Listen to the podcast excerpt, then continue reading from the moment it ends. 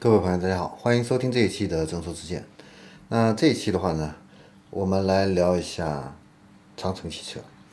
那最近的话呢，从相关的一些渠道啊，有这样的一些信息透露出来啊，就是目前隶属于魏品牌旗下的这个坦克系列的这个车型呢，呃，未来可能会独立出来啊，形成单独的这样的一个品牌，并行于魏这个品牌呢，来单独进行一个运营啊。那坦克系列的话呢，它是作为一个负责越野取向的这样的一个 SUV 产品，魏的话呢，则是负责城市方向的这样的一个 SUV 的一个产品。那两个系列的话呢，都是各司其职啊。但是呢，坦克系列的这个产品的话呢，定位会略微低于魏的这样的一个品牌，相对弱化一些豪华车的这样的一个属性。那即将独立的这个坦克品牌的话呢，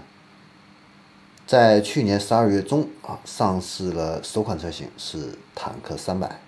啊。那未来的话呢，还规划有中型的越野车坦克六百，以及中大型的越野车坦克九百。那除了有双色的这样的一个车身设计之外，还有同色车身的这样的一个。设计啊，那从规划上来看的话呢，坦克这个平台的话呢，会覆盖从紧凑型到大型 SUV 以及皮卡的一个车型，甚至的话呢，还有两款 MPV 的一个产品。那动力系统的话呢，有纯内燃机混动，还有插电式混动三种动力总成啊。那目前上市的这个坦克三百的话呢，是采用的2.0升的直列四缸发动机啊。那在去年啊十二月上市的这个坦克三百的话呢，它的售价是十七万五千八到二十一万三千八啊，因为呢它的这个配置非常丰富，而且呢顶配车型上还有这个两把锁啊，所以让这个呃很多的一个越野爱好者啊呃非常的一个喜欢啊，然后销售的话呢也都非常不错。